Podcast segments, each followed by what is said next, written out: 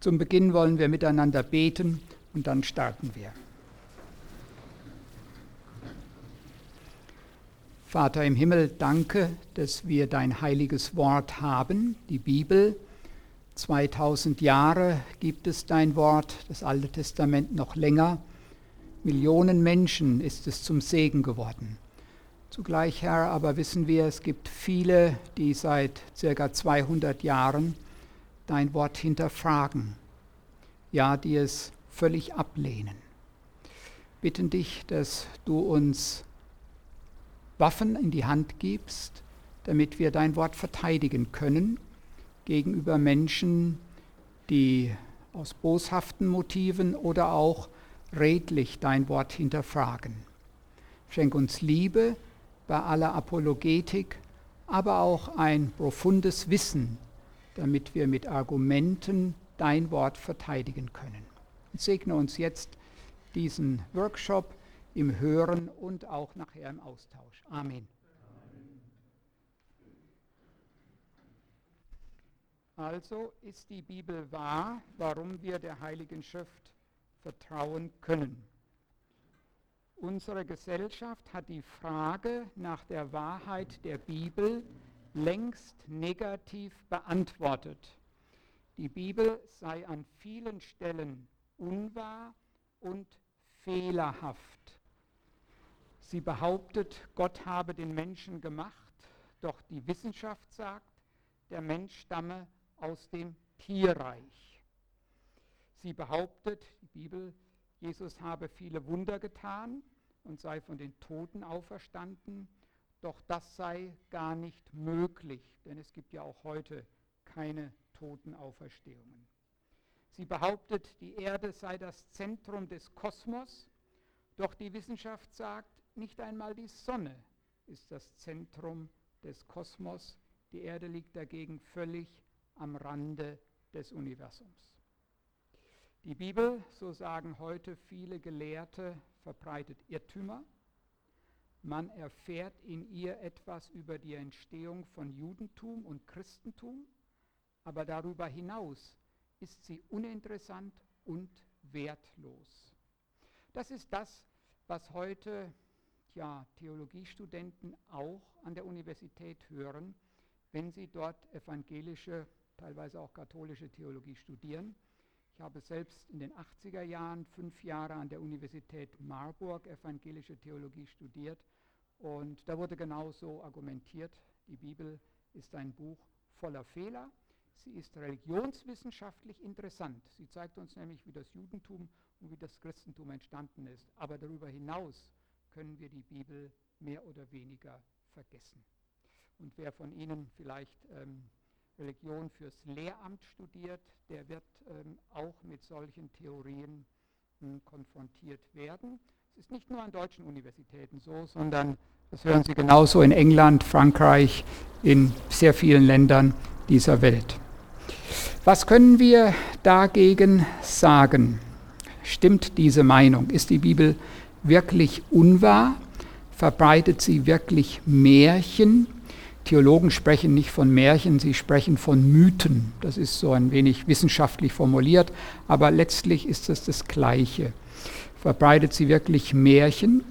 Dieser Frage wollen wir uns stellen. Dabei muss die Wahrheitsfrage auf zwei Ebenen gestellt werden.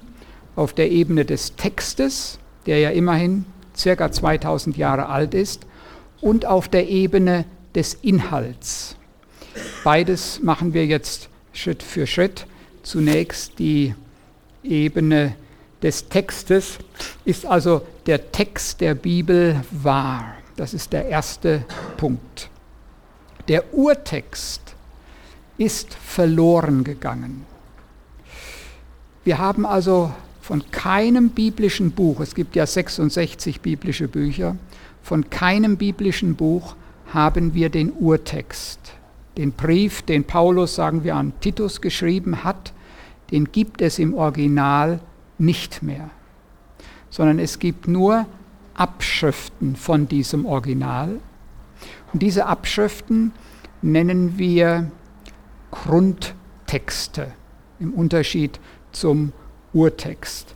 Es gibt viele Abschriften. Ähm, Im Neuen Testament spricht man von etwa 5000 ähm, griechischen Handschriften. Das Neue Testament ist ja griechisch überliefert, das Alte Testament ist auf Hebräisch überliefert. Und allein vom Neuen Testament gibt es etwa 5000 Handschriften, die Teile des Neuen Testamentes, teilweise sogar auch das ganze äh, Neue Testament enthalten.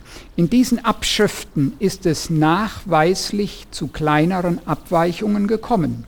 Es gibt Zahlenträger, manchmal sind die Abschreiber auch in der Zeile verrutscht, es gibt Doppelungen, das alles kann man nachweisen, wenn man sich ähm, die Abschriften genauer anschaut.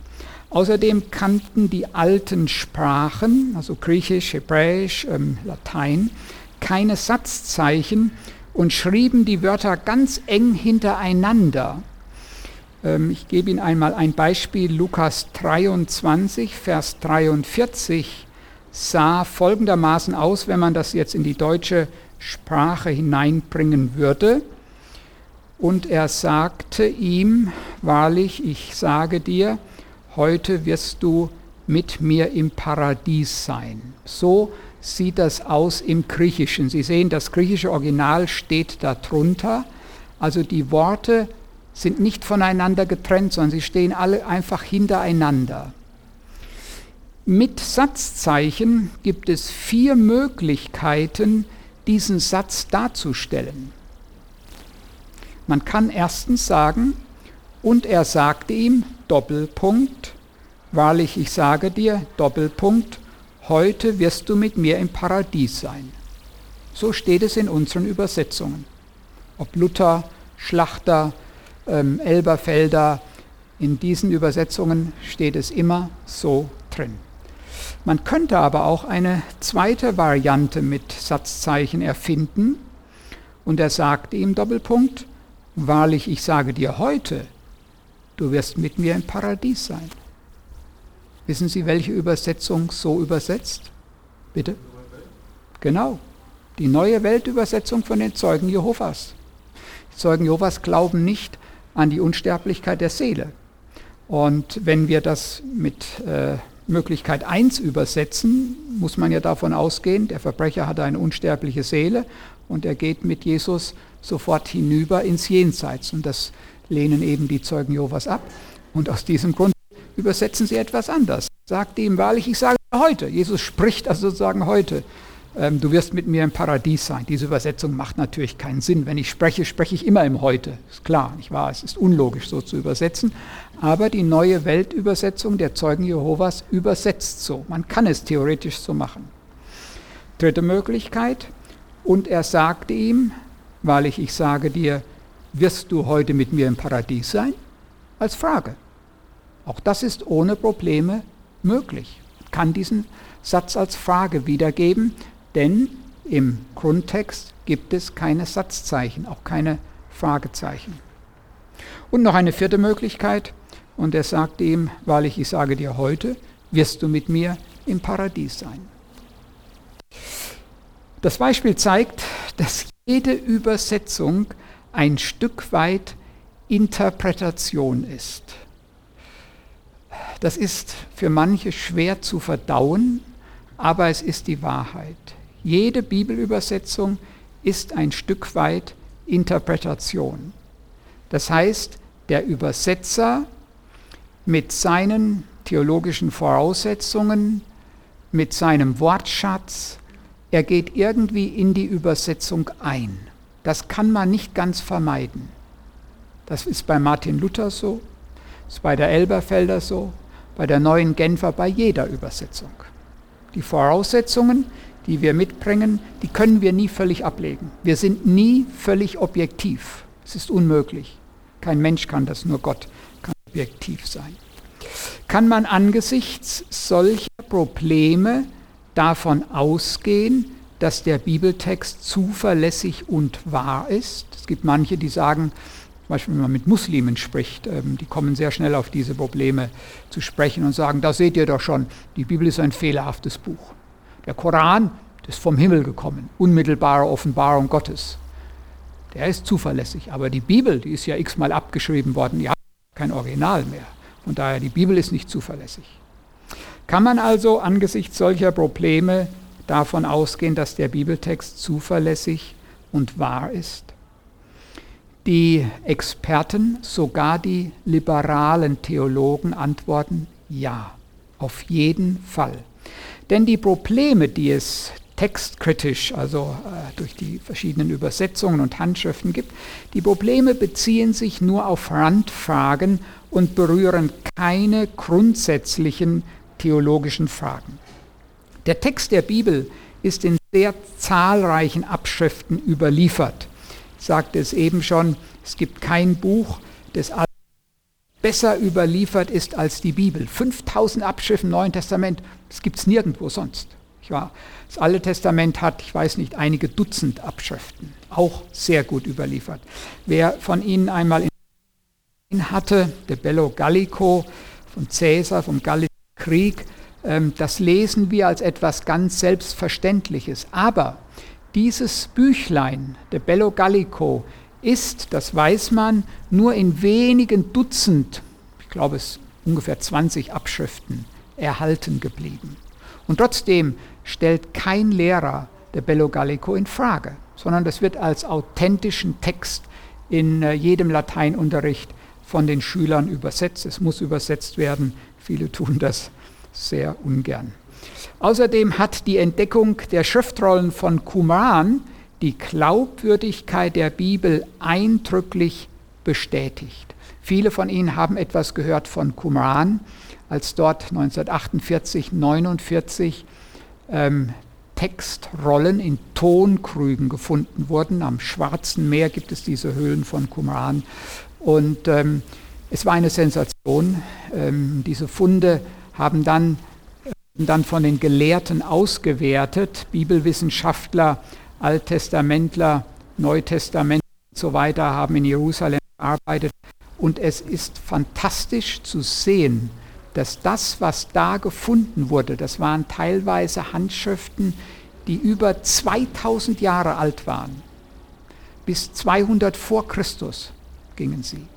Dass diese Handschriften übereinstimmten mit dem Text, den wir heute haben. Es waren alttestamentliche Handschriften, zum Beispiel die komplette Jesaja-Rolle hat man gefunden. Man kann die heute ähm, in Jerusalem im Israel-Museum bewundern. Und es war ein ganz hohes Maß an Übereinstimmung da, sodass die Experten gesagt haben, die jüdischen Abschreiber haben mit äußerster Sorgfalt den hebräischen Text abgeschrieben. Es hat kaum Abschreibfehler gegeben. Einzelne hat es gegeben, ja, das muss man ehrlich zugeben, aber ganz wenige. Wir dürfen nicht vergessen, die Bibel ist ja ein dickes Buch. Ähm, das Alte Testament hat ca. 900, das NT ca. 300 Seiten. Wenn man das abschreibt, dass da schon mal ein Zahlendreher vorkommen kann, wenn man müde geworden ist, hat vielleicht sieben, acht Stunden gearbeitet, dass sich dann ein Fehler einschleicht, das ist normal. Da muss man von ausgehen und genau die Entdeckung macht man. Aber die theologischen Inhalte, das, was die Autoren sagen wollten, ist in keiner Weise verfälscht worden. Das sagen heute alle Theologen, egal ob sie liberal oder konservativ sind. Der Text ist zuverlässig. Textforscher gehen davon aus, dass der heute vorliegende hebräische und griechische Grundtext der Bibel zu etwa 98 Prozent dem verloren gegangenen Urtext entspricht. Da sehen Sie schon an dieser Zahl 98 Prozent, manche sprechen sogar von 99 Prozent. Ich habe bewusst etwas niedriger ähm, angesetzt, aber selbst bei 98 Prozent sehen Sie, da ist eine, ein ganz hohes Maß an Übereinstimmung da. Der Text, den wir haben, dieser Text ist zuverlässig. Davon können wir ausgehen. Die fehlenden 2% beziehen sich nicht auf theologische Aussagen, sondern auf Unterschiede bei Zahlen, auf ausgelassene Wörter oder Zeilen, wenn der Abschreiber verrutscht war aufgrund von Müdigkeit oder weil er mal unterbrochen hatte, war austreten gegangen, kam zurück und setzt dann eben bei der falschen Zeile oder sogar beim falschen Absatz an. Das kommt alles schon mal, alles schon mal vorgekommen. Jetzt kommt die eigentlich wichtigere Frage, mit der wir uns auch länger beschäftigen müssen. Ähm, ist der Inhalt der Bibel wahr? Der Text ist zuverlässig. Können Sie ganz fest von ausgehen, das, was wir haben, auch in unseren Übersetzungen, ist zuverlässig. Ich möchte vielleicht nur noch kurz ähm, anschließen, drei Übersetzungen, die würde ich Ihnen nicht empfehlen zu lesen. Ähm, diese drei Übersetzungen sind bewusst verfälscht worden. Eben schon die hier genannte Neue Weltübersetzung der Zeugen Jehovas ist nicht zu empfehlen. Darin sind bewusst Fehler ähm, gemacht worden, auf die ich jetzt nicht näher eingehen möchte. Dann gibt es die sogenannte Volksbibel, die unter jungen Leuten gerne gelesen wird. Auch in diese Bibel sind bewusst Fehler eingebaut worden, nach dem Motto, Jesus fuhr auf einem Mofa in Jerusalem ein, anstelle, äh, äh dass er auf einem Esel einritt. Ähm, das macht keinen Sinn. Ich war vor 2000 Jahren, gab es noch keine Motoren. Jesus konnte nicht auf einem Mofa nach Jerusalem fahren. Deswegen liegt hier eine Verfälschung vor. Das muss man einfach nüchtern sehen, auch wenn die Verfälschung vielleicht in guter Absicht geschehen ist. Und die dritte Bibel, von der ich Ihnen abrate, ist die sogenannte Bibel in gerechter Sprache. Hm, die ist von feministischen Theologen vor 50 Jahren geschaffen worden. Auch da sind ganz bewusst Fehler eingebaut. Da heißt es zum Beispiel, und Jesus sprach zu den Pharisäern und Pharisäerinnen. Es gab keine Pharisäerinnen, das ist Quatsch, nicht wahr? Aber die Feministinnen sind äh, blind für die Wahrheit und äh, bauen einfach bewusst Fehler ein, um ihre Ideologie mit der Bibel zu transportieren. Alle anderen ähm, Bibelübersetzungen können Sie getrost lesen, ob das Hoffnung für alle ist, ob das die gute Nachricht ist, auch wenn die etwas mehr Übertragung als Übersetzung sind. Dennoch sind sie zuverlässig. Klammer zu. Ist der Inhalt der Bibel wahr? Das ist die zweite und die wichtigste Frage. Seit der Aufklärung, die Aufklärung war vor etwa 250 Jahren, Immanuel Kant, Sie haben davon Geschichtsunterricht gehört, seit der Aufklärung wird der Inhalt der Bibel angezweifelt. Die Bibelkritik ist heute weit verbreitet. Auch viele Pastoren, ich würde sagen die meisten ähm, Pastoren, Religionslehrer, also nicht unsere Pastoren jetzt im freikirchlichen Bereich oder im konservativen freikirchlichen Bereich, ich spreche jetzt von den Pastoren in den lutherischen Landeskirchen, der katholischen Kirche, vielleicht noch in den Methodistengemeinden, deutschen Baptistengemeinden. Ähm, die Religionslehrer ebenso und fast alle Theologieprofessoren glauben nicht mehr an die Wunder der Bibel, an die Auferstehung Christi, an seine Himmelfahrt, an seine Wiederkunft und so weiter. Das ist alles vorbei. Rudolf Bultmann hat das klassisch formuliert, schon in den 40er Jahren, vor etwa 60, 70 Jahren, sagte er, das, das ist Mythologie, an die der moderne, hm, aufgeklärte Mensch des äh, damals 20. Jahrhunderts nicht glauben kann. Und das ist bis heute weitgehend Konsens. Hm, ich las einmal ein Interview mit dem Heidelberger Professor für Neues Testament, Berger, und er sagte, 95 Prozent meiner Kollegen glauben nicht, dass Jesus der Sohn Gottes ist, geboren von der Jungfrau Maria, gestorben am Kreuz für unsere Sünden und auferstanden am dritten Tag. 95 Prozent meiner Kollegen, der Professoren für Neues Testament. Sie können sich vorstellen, hm, was die Studenten der Theologie dann eben an den theologischen Fakultäten hören, wenn sie Theologie studieren. Ähm, weitgehend keine bibeltreue Lehre. Wie sieht die Bibelkritik aus und was können wir ihr entgegenhalten? Die Kritik sieht folgendermaßen aus. A. Die Bibel widerspricht sich selbst. So ähm, behaupten viele Theologen. Auch Philosophen sagen das, äh, Atheisten sagen das, Muslime sagen das. Die Bibel widerspricht sich selbst. Das äh, ist ein sehr schwerer Vorwurf. Wenn ich mir selbst widerspreche, bin ich unlogisch. Ich war, und wo keine Logik ist, da mag ich nicht von lernen. Logik muss irgendwo da sein. Somit der schwerste Vorwurf, den, es, den man erheben kann, wenn man sich selbst widerspricht. Das Zweite, was man der Bibel vorwirft, ist, die Bibel widerspricht den Wissenschaften, und zwar sowohl den Naturwissenschaften wie auch den Geisteswissenschaften, etwa der Geschichte und auch der Archäologie. Und C, der dritte Vorwurf, ähm, die Bibel widerspricht unserem Rechtsempfinden und unseren Moralvorstellungen. Das sind so im Wesentlichen die drei Kritikpunkte, die von Seiten der modernen Theologie und der ähm, modernen Philosophie gegenüber der Bibel erhoben werden. Diese müssen wir uns genauer anschauen. 2.1, die Bibel widerspricht sich selbst.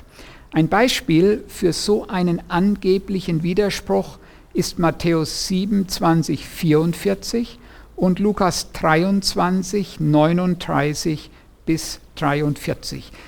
Brauchen wir jetzt nicht zu lesen, ich sage es ganz kurz. Im einen Text steht drin, dass beide Verbrecher, die mit Jesus am Kreuz hingen, ihn lästerten.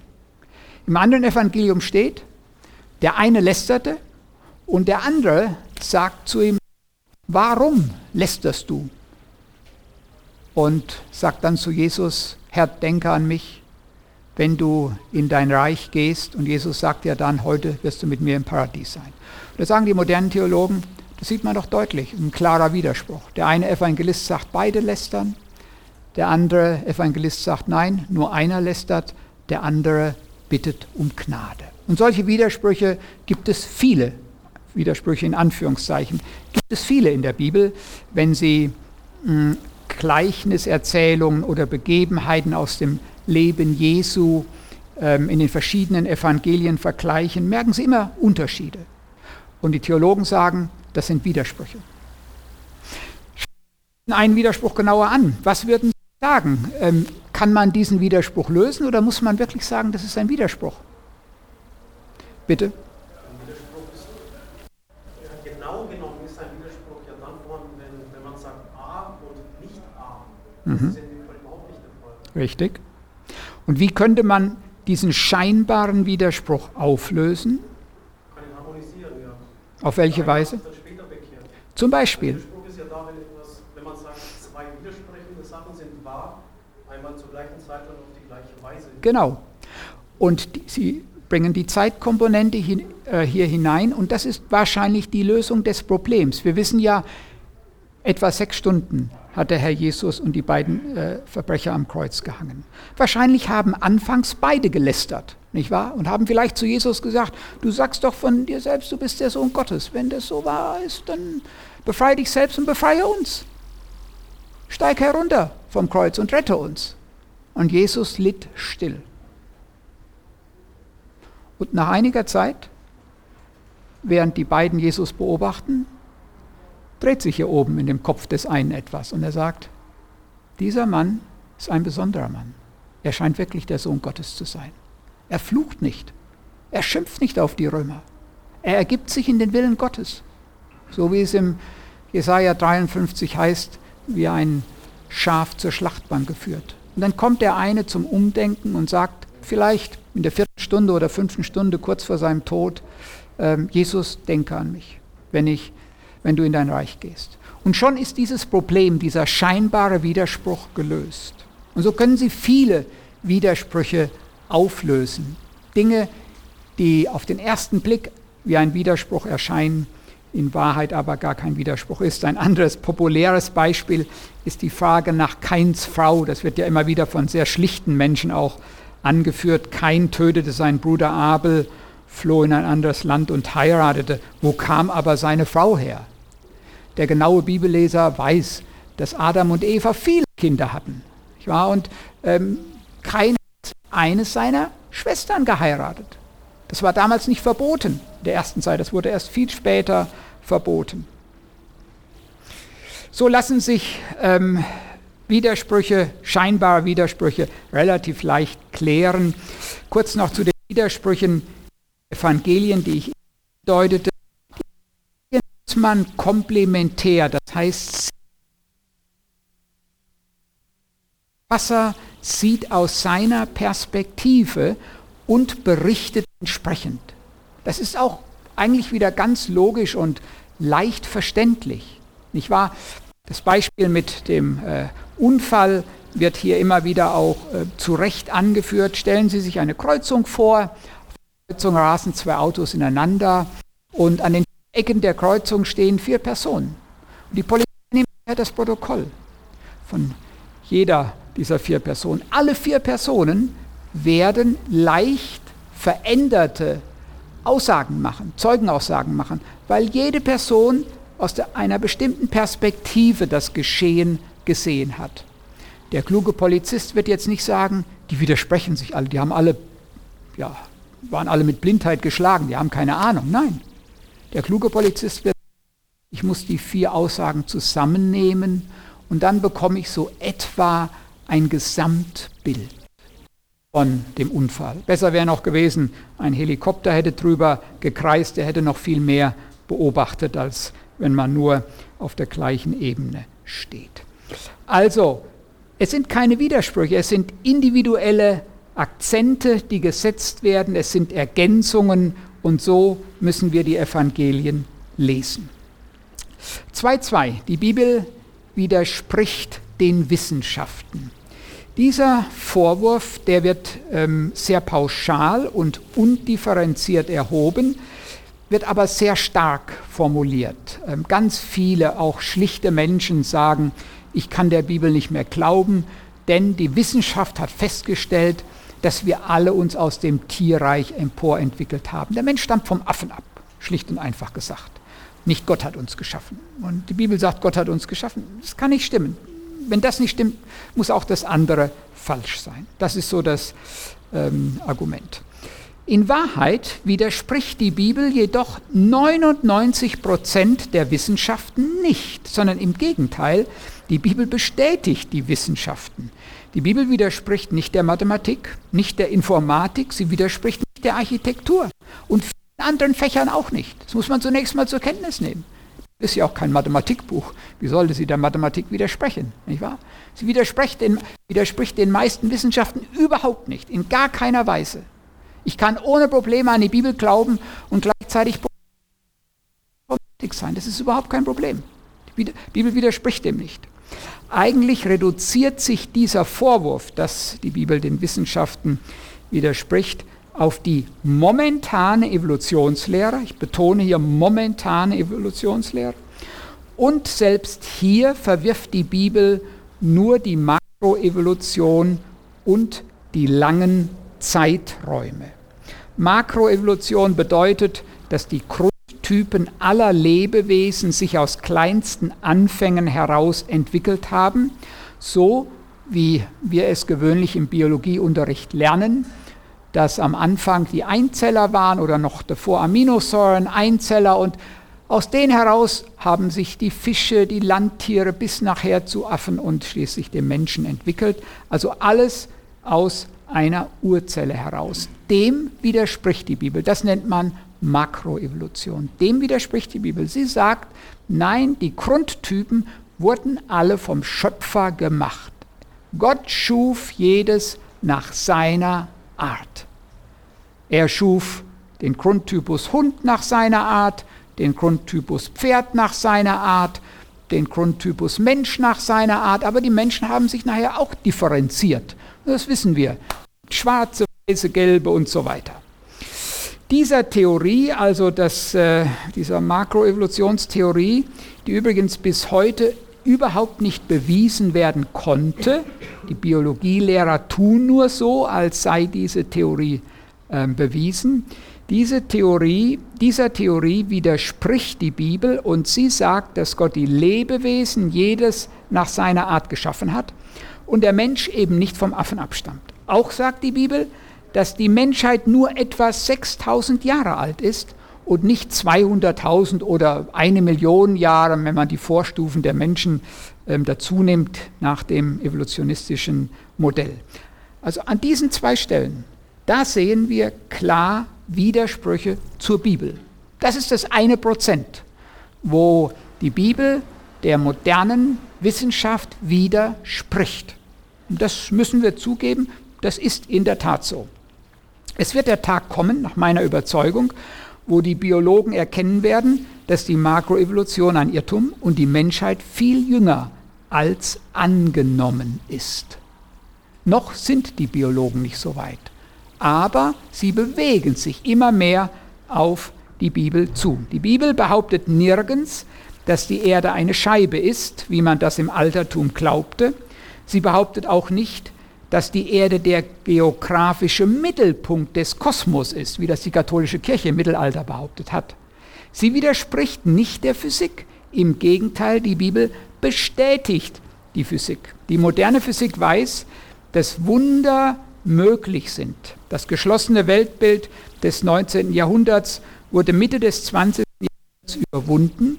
Die Quantenphysik hat keine Probleme mehr mit Wundern zu rechnen denn sie schreibt allen physikalischen Grundgesetzen nur noch eine statistische Bedeutung zu.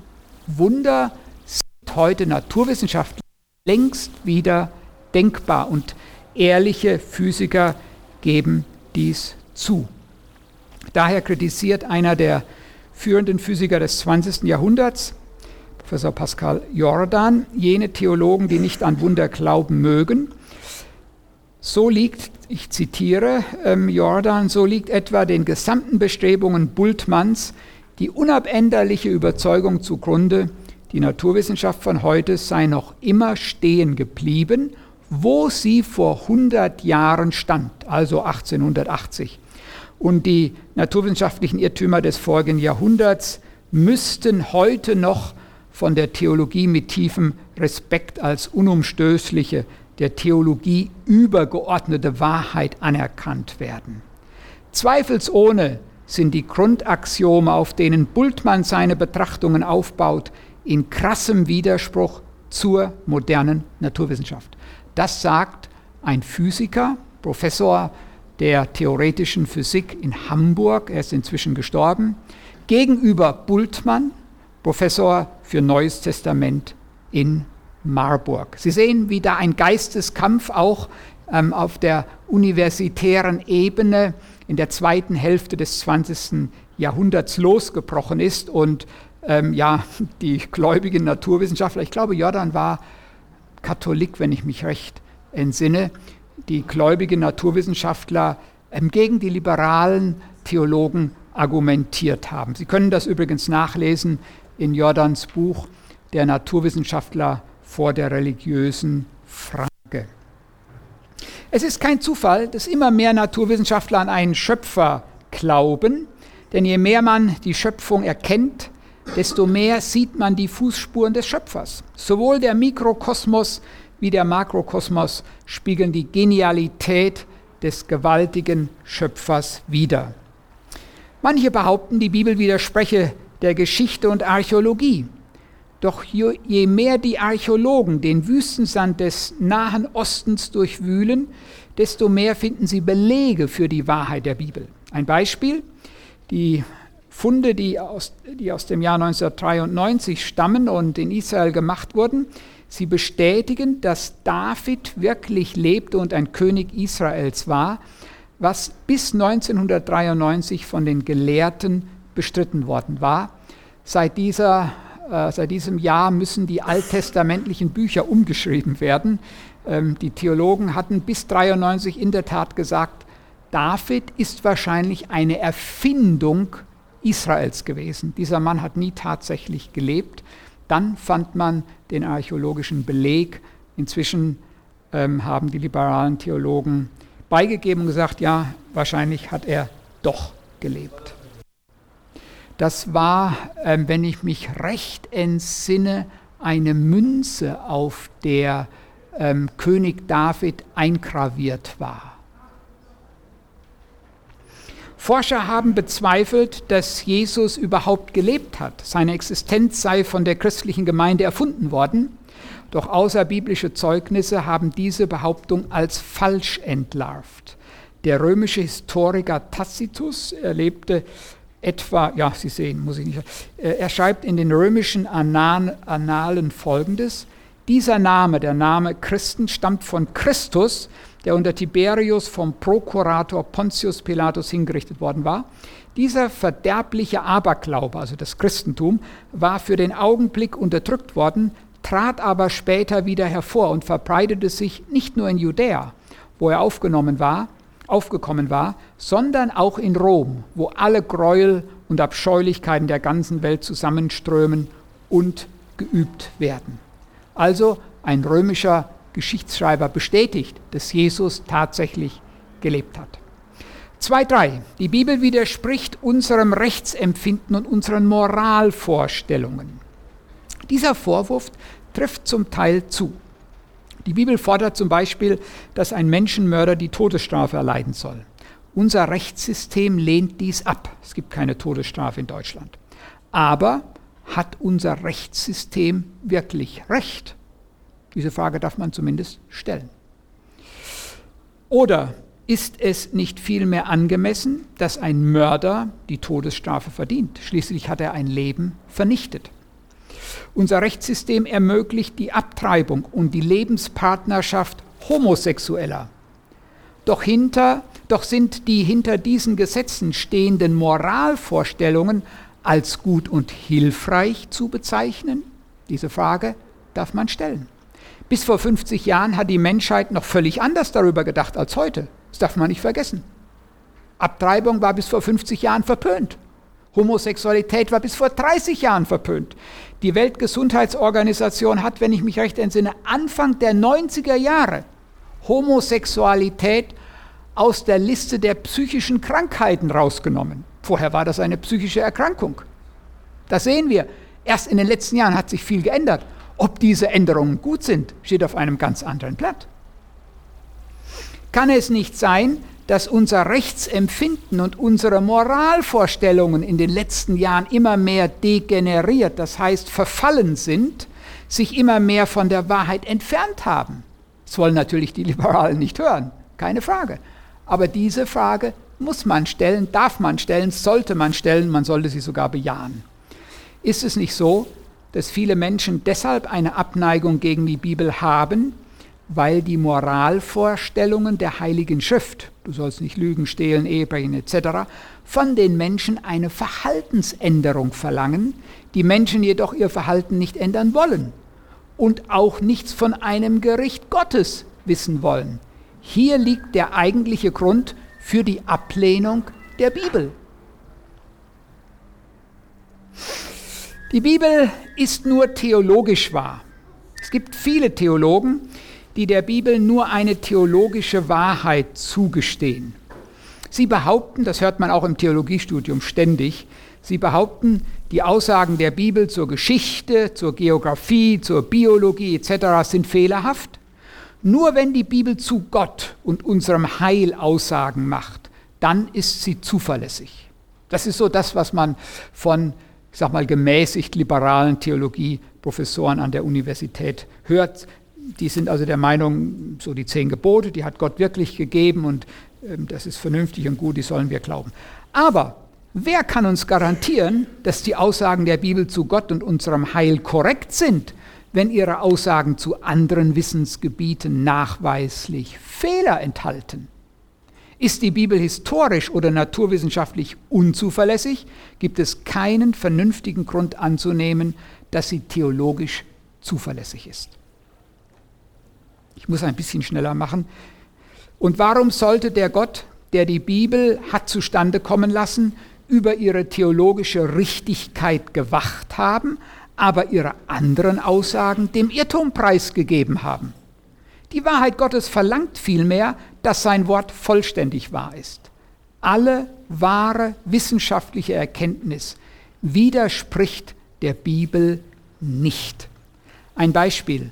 Bis vor einigen Jahrzehnten behaupteten Wissenschaftler, dass die ersten Menschen zeitgleich in verschiedenen Regionen der Erde aus dem Tierreich hervorgegangen seien. Man sagte, in Afrika im Raum Kenia seien die ersten Menschen gekommen und zeitgleich seien in Indonesien Menschen aus dem Tierreich hervorgegangen.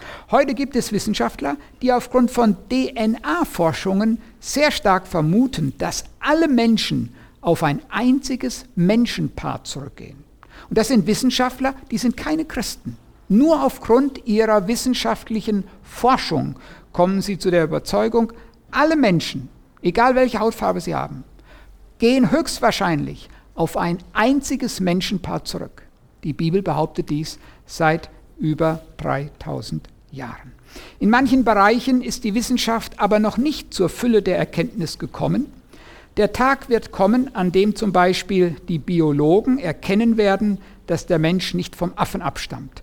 Und die Kosmologen werden erkennen, dass das Universum nicht durch Zufall entstanden ist. Viele erkennen das heute schon aufgrund der Komplexität des Universums. Bis dahin müssen wir uns mit den Wissenschaftlern noch ein wenig gedulden. Was spricht außerdem für die Wahrheit der Bibel? Die Leidensbereitschaft der Apostel. Wer ist schon bereit für einen Irrtum oder eine Lüge zu sterben? Kein Apostel oder anderer Christ hätte je für Jesus sein Leben gelassen, wenn Jesus im Tode geblieben wäre. Bin ich ganz sicher.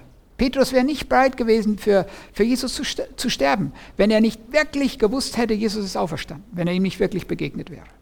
Die Leidensbereitschaft der Apostel ist ein Hinweis auf die Wahrheit der Bibel. Hier ist auch besonders zu erwähnen, dass die Jünger nach dem Tod Jesu verzweifelt waren und wieder zurück in ihre alten Berufe gingen als Fischer etc.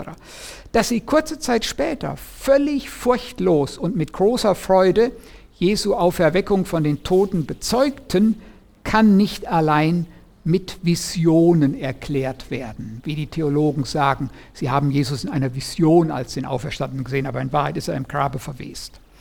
Sie müssen den Auferstandenen tatsächlich gesehen haben. Dann die erfüllten Prophezeiungen. Ein weiterer Beweis für die Wahrheit der Bibel ist der sogenannte Weissagungsbeweis. Viele Vorhersagen der Bibel haben sich wortwörtlich erfüllt. Wir können jetzt aus Zeitgründen das nicht äh, durchgehen. Besonders die wechselhafte Geschichte des Volkes Israel ist ein Beweis für die Bibel. Israel ist sozusagen ja der Zeiger an der Weltenuhr Gottes. Die Juden, das wurde im Alten Testament vor weit über 3000 Jahren gesagt, werden einmal in alle Welt zerstreut werden, aber Gott wird sie wieder sammeln. Und das geschieht vor unseren Augen. Seit 1948 gibt es wieder die jüdische Nation. Dann der rote Faden in der Bibel. Obwohl die Bibel aus 66 Büchern besteht und von mehr als 30 Verfassern über einen Zeitraum von 1500 Jahren geschrieben wurde, hat sie ein einheitliches Thema was man nur mit der Inspiration durch Gottes Geist erklären kann. Das ist hochinteressant in der Bibel. In der Bibel geht es eigentlich nur um ein einziges Thema. Wie kann der durch die Sünde verlorene Mensch wieder zu Gott zurückfinden? Mit einem Satz ist das das Thema der Bibel. Und da geht es vom ersten Buch der Bibel bis zum letzten Buch der Bibel drum. Und wenn man bedenkt, dass das von x verschiedenen Verfassern über einen langen Zeitraum formuliert wurde, kann es gar nicht sein, dass diese Verfasser nur aus ihrem eigenen Geist geschrieben haben. Dahinter muss ein höherer Geist, der Geist Gottes stehen. Die veränderten Menschen. Welches andere Buch hat so viele Menschen zum Guten verändert wie die Bibel? Hoffnungslose erhielten Hoffnung. Alkoholiker und Drogensüchtige wurden frei. Sünder wurden Heilige. Sinnlos Dahinlebende fanden Lebenssinn, Faule wurden fleißig, Bildungsferne wurden Professoren. Die zeitlose Aktualität. Wie kann man erklären, dass ein 2000 Jahre altes Buch in allen verflossenen Jahrhunderten bis heute von Millionen Menschen gelesen, geliebt, studiert und sogar auswendig gelernt worden ist? und zwar völlig ohne Druck. Die biblischen Gleichnisse, Geschichten, Sprichwörter, Themen und so weiter sind zeitlos aktuell. Wo sonst kann man so etwas finden? Letzte Folie, Fazit. Sowohl Text wie Inhalt der Bibel sind zuverlässig und wahr. Die Wahrheit der Bibel wird sich auch schlussendlich durchsetzen. Weil die Bibel wahr und zuverlässig ist, ist sie auch heute noch von höchster Aktualität und sollte von uns fleißig gelesen und getan werden. Mit fünf Minuten Verspätung haben wir es geschafft. Jetzt haben wir 15 Minuten Zeit für Rückfragen. Bitte schön. Also in meiner E-Mail-Class gemacht, habe ich gemerkt, dass Ihnen nicht wirklich so da diese Fakten interessieren, also ob die Bibel wirklich wahr, sondern die Frage ist eher, ist die Bibel für Sie persönlich wahr? Diese postmoderne mhm. Idee und so, wie kann man darauf da kann man am besten mit einem Lebenszeugnis reagieren. Das ist sowieso das Beste. Das, was ich hier gegeben habe, ist eigentlich nur ähm, für akademisch interessierte Leute wichtig. Der Mann auf der Straße hat hiervon überhaupt keinen blassen Dunst. Nicht wahr? Der kommt mit dem Argument, ähm, kein tötete Abel, zog in ein fremdes Land, heiratete, wo nahm er seine Frau her? Heute hat kaum noch jemand Bibelwissen, nicht wahr? Und wenn du ihm das erklärst, dann sagt er, ja, interessant, aber er geht zur nächsten Frage über. Das heißt, wenn du heute Leute erreichen willst, wirst du sie akademisch kaum erreichen. Du wirst sie erreichen durch dein Lebenszeugnis. Das, was wir in den letzten Folien hatten, was ähm, die Bibel bewirkt hat, wie sie dein Leben verändert hat, wie sie dir Hoffnung gegeben hat, wie sie dich aus einem, ähm, was weiß ich, drogenabhängigen oder Alkoholiker oder sinnlos dahinlebenden Menschen zu einem hoffnungsfrohen, äh, Perspektive habenden Menschen gemacht hat. Das muss man den heutigen Menschen vermitteln. Da hören sie drauf. Bitte schön. Es gibt manchmal auch von Übersetzung zu Übersetzung verschiedene Textpassagen, die in der einen Übersetzung da sind, in der anderen fehlen. Ja. Ein Beispiel wäre jetzt spontan das äh, Vaterunser, die Doxologie am Gebets, Ja. die dann manchen, in den meisten Übersetzungen nicht da ist. Richtig. Wie gefällt es sich damit? Das ist eine berechtigte Frage, da bin ich aus Zeitgründen nicht drauf eingegangen. Da muss ich weiter ausholen. Wer nicht interessiert ist, kann jetzt mal auf Durchzug schalten, weil das ist etwas komplizierter. Das versteht man eigentlich nur, wenn man mal eine alte Sprache gelernt hat. Ein bisschen mehr Zeit, da brauche ich drei, vier Minuten zu. Also, wie eben gesagt, die alten Sprachen Latein, Griechisch und Hebräisch ähm, sind durch viele Abschriften heute noch vorhanden. Aber diese Abschriften unterscheiden sich. Und das ist auch bei den griechischen und bei den hebräischen ähm, Handschriften so. Die Handschriften sind nicht alle 100% identisch. Die ältesten sind die Handschriften, die ja nah am Original dran sind. Um einmal ein Beispiel zu geben. Wir haben Neuen Testament Handschriften, die gehen zurück bis etwa ins Jahr 125 nach Christus. Das letzte Buch der Bibel äh, des Neuen Testamentes, das ist die Offenbarung des Johannes, wurde etwa 95 geschrieben. Also ungefähr 30 Jahre später gab es schon eine erste Teilhandschrift des Neuen Testamentes. Die ist natürlich besonders wertvoll, weil man kann davon ausgehen, dass diese Handschrift aus dem Jahr 125 nicht viele Vorläufer hatte, von denen sie auch schon wieder abgeschrieben worden war. Dann aber haben wir griechische Handschriften, die sind aus dem 8., 9. Jahrhundert. Das heißt, die haben viele Vorläufer gehabt, von denen sie immer wieder abgeschrieben hatten. Und je öfters eine Handschrift abgeschrieben wurde, es gab ja keine Kopierer damals, alles wurde per Hand gemacht, je öfters eine Handschrift abgeschrieben wurde, desto höher die Wahrscheinlichkeit, dass Fehler in den Text hineinkommen. So, und jetzt kommen wir zu der Frage. Ähm, es gibt einige Texte im Neuen Testament, Doxologie des Vaterunsers oder der Markus-Schluss, ähm, Markus 16, 9 folgende, die sind in den jüngeren Handschriften drin. Also in der Handschrift des 5., 6., 7. Jahrhunderts finden wir diese Texte, aber in den alten Handschriften aus dem 2., 3., 4. Jahrhundert sind diese Abschnitte nicht drin.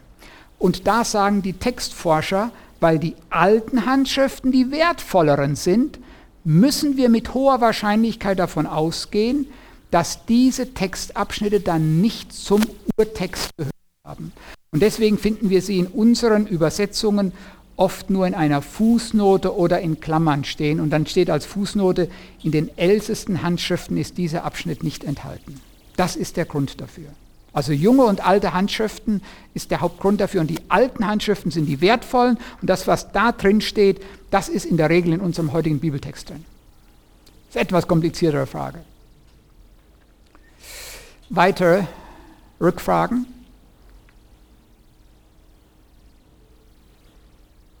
Was ist dann mit so Sachen, äh, wo dann steht zum Beispiel, ähm, was weiß ich, die Sonne steht auf den Reiter, reitet einmal über den Himmel, so Mhm. wie das in den Zahlen manchmal dargestellt wird. Ja. Wie kann man das dann so ein bisschen äh, vielleicht mal darstellen? Ja, das ist das gleiche Problem, das wir auch heute noch in unserer Sprache haben, und zwar das sogenannte optische Weltbild. Keiner von uns sagt, morgens erscheint die Sonne aufgrund der Erdumdrehung um die eigene Achse. Das wäre naturwissenschaftlich einigermaßen korrekt formuliert, sondern wir sagen, was ein herrlicher Sonnenaufgang. Aber die Sonne geht nicht auf. Ja, wir wissen das heute. Die Sonne geht weder auf noch geht sie unter. Aber wir haben das optische Weltbild. Und die Bibel hat auch das optische Weltbild. Das heißt, sie beschreibt es so, wie der normale Mann es sieht. Und der normale Mann sieht die Sonne laufen. Sie geht im Osten auf und geht im Westen unter. Bums. Aber sie geht nicht auf und sie geht nicht unter. Gell? Also die Bibel, Luther hat mal gesagt, man muss den Leuten aufs Maul schauen und so muss ich übersetzen. Im gewissen Sinne hat es Gott auch so gemacht. Er hat die Bibel so verfasst, wie wir Menschen auch reden, unser optisches Weltbild verwendet und nicht eine exakte naturwissenschaftliche Sprache, die wir heute, wie gesagt, auch nicht verwenden. Wir sprechen auch von Sonnenaufgang und Sonnenuntergang. Das ist das optische Weltbild. Also so muss man da, wenn jemand diese Frage stellt, muss man einfach so kontern. Weitere Fragen? Bitte schön.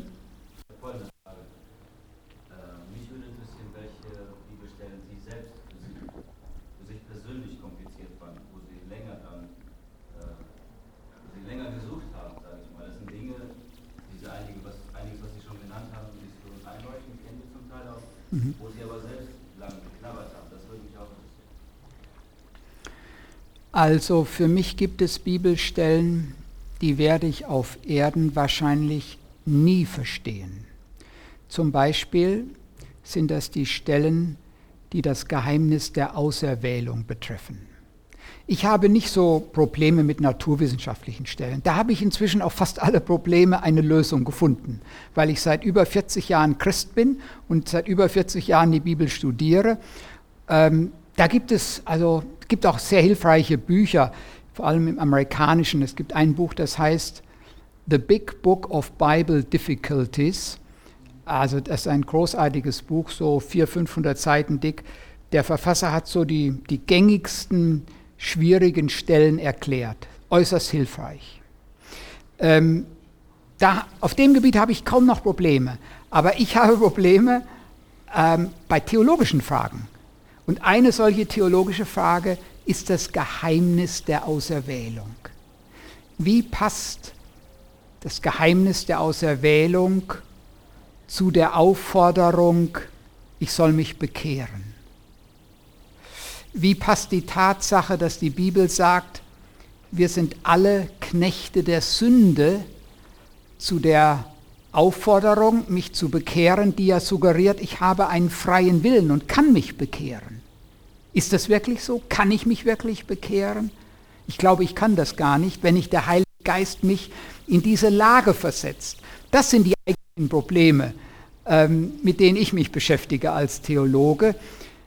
Und ich habe das Empfinden, auf diese Probleme bekomme ich eine wirklich befriedigende Antwort. Ich habe Teilantworten, die gebe ich etwa im Dogmatikunterricht, auch weiter am Bibelseminar. Ähm, aber ganz befriedigende Antworten habe ich nicht. Mein Eindruck ist, diese werden erst in der Ewigkeit gegeben. Hier auf Erden bleibt unsere Erkenntnis Stückwerk, wie äh, Paulus sagt. Und erst wenn wir beim Herrn sind, dann wird vieles, was hier dunkel ist, sich plötzlich auflösen. Wir werden im Licht die Wahrheit erkennen. Also das ist so mehr meine theologische Fragen, sind meine eigentlichen Hauptfragen. Nicht so das, was ich hier behandelt habe. Da habe ich eigentlich kaum noch Probleme mit. Danke für Ihre Antwort. Einmal, und ich habe, mir kam so der Gedanke, ich habe auch das gleiche Problem und es ist ja auch ein Jahrhundert alt. Das ist es in der Tat.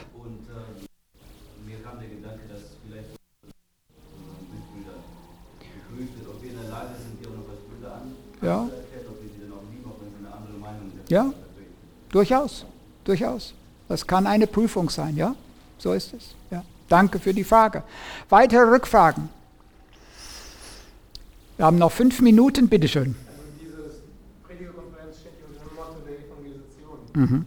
Meinen Sie, heutzutage muss ein Evangelist auch ein guter Apologet sein oder zumindest muss er einen Grundkurs in Apologetik absolviert haben?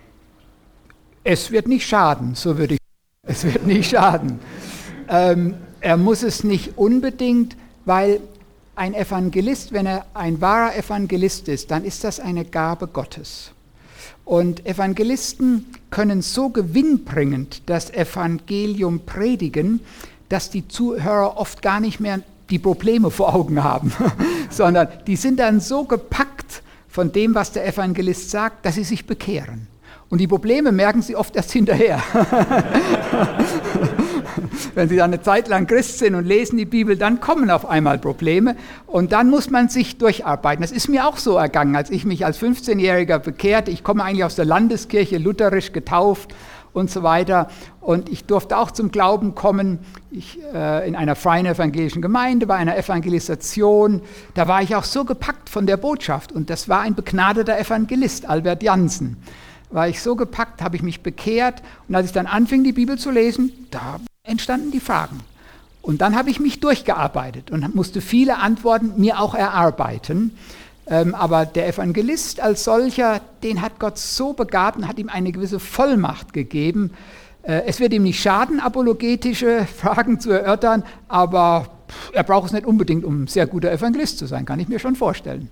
Ja. In diesem Zusammenhang kennen Sie oder, oder unterrichten Sie vielleicht Apologetik oder kennen Sie irgendwelche Kurse hier ähm, in Deutschland, die es schon in den USA gibt? Ja, also es gibt in Deutschland auch einzelne, die in Apologetik gut gearbeitet haben. Und zwar ist das einmal der Michael Kotsch von der Bibelschule Prake. Ähm, ich weiß auch, der hat hin und wieder den Kurs Apologetik unterrichtet. Ich selber mache das nicht.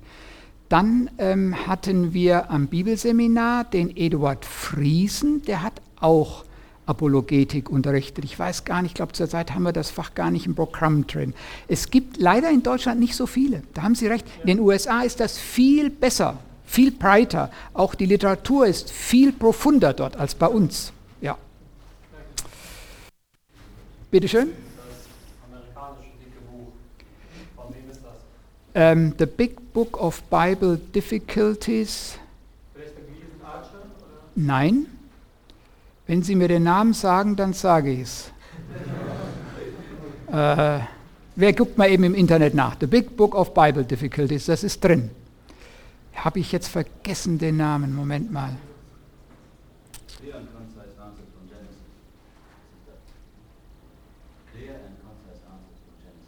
Weiß ich jetzt nicht. Wie heißt der Verfasser?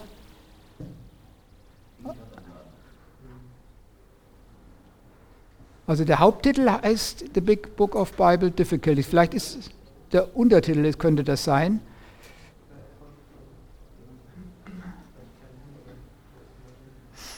Ja, sonst noch, soweit, äh, solange der Bruder sucht, sonst noch eine Rückfrage, bitte. Also ich weiß nicht, ob das den Rahmen sprengt. Ja. Ähm, Stichwort, die Bibel enthält Gottes Wort. Es gibt ja durchaus äh, menschlich anmutende Bibelverse, ja. wo man meinen könnte, dass das wirklich jetzt nicht Gottes Wort ist. Ja. Zum Beispiel 1. Korinther 7, wo Paulus ja. davon spricht, ich aber sage euch. Richtig. Mhm. Ähm, ich würde, das ist eine berechtigte Frage und auch gar nicht leicht, kann man vielleicht auch unterschiedlich beantworten. Ich würde diese Frage konkret so beantworten, hm, da Gott in seiner Vorsehung ähm, diese, dieses Kapitel auch in die Heilige Schrift hat hineinkommen lassen, ist auch dieses Kapitel mit dem bestimmten Abschnitt, wo Paulus sagt, ich aber sage euch, ist auch dieses Kapitel autoritativ für uns. Sonst hätte Gott es nicht in die Bibel kommen lassen. Es ist ja nicht alles, was Paulus geschrieben hat, in die Bibel gekommen. Interessanterweise, er hat noch andere Briefe geschrieben, zum Beispiel noch einen dritten Korintherbrief, ähm, den wir nicht kennen. Gott hat nur ganz bestimmte Briefe in die Bibel kommen lassen. Und ich bin überzeugt, das, was er in die Bibel hat kommen lassen, ist unter der göttlichen Vorsehung reingekommen. Und das gilt heute. Auch dieser Abschnitt, wo Paulus sagt, ich aber sage euch, es wird nicht dadurch relativiert, sondern es ist auch gültig. Ja, genau. Das, ich hatte auch so einen Erklärungsansatz gehört, dass vorher sagte er, zwei Verse davor sagte er, Christus sagt, mhm. Punkt, Punkt, Punkt, da sagte er, ich aber sage euch. Man geht davon aus, dass er in einer Sache Christus wörtlich zitiert, zitiert ja. in einer, Seite, äh, in einer Sache nicht widerspricht, sondern einfach nur ergänzt. Sehr gut. Kann ich voll unterscheiden. Ja, voll unterscheiden. Geist, richtig. Geisler ist der Name. Norman Geisler. Ja. Ja, Norman Geisler. Man muss aber einigermaßen Englisch können. Geld gibt es bisher nur auf Englisch. Wir sind dabei, am Bibelseminar möglicherweise eine deutsche Übersetzung von diesem Buch rauszubringen. Wir haben Kontakt zu dem Verlag aufgenommen in den USA, aber das muss rechtlich noch abgeklärt werden, ob wir das Buch übersetzen und dann in Deutsch herausbringen können. Ja, die Zeit ist offiziell um. Ich möchte auch niemandem die Kaffeepause nehmen. Wenn noch jemand eine ganz wichtige Frage hat, kann er auch einfach auf mich äh, persönlich zukommen. Ich habe noch eine Viertelstunde Zeit, habe danach dann noch ein anderes Gespräch. Vielen Dank für ähm, das äh, interessierte Zuhören und für die Fragen. Auf Wiedersehen.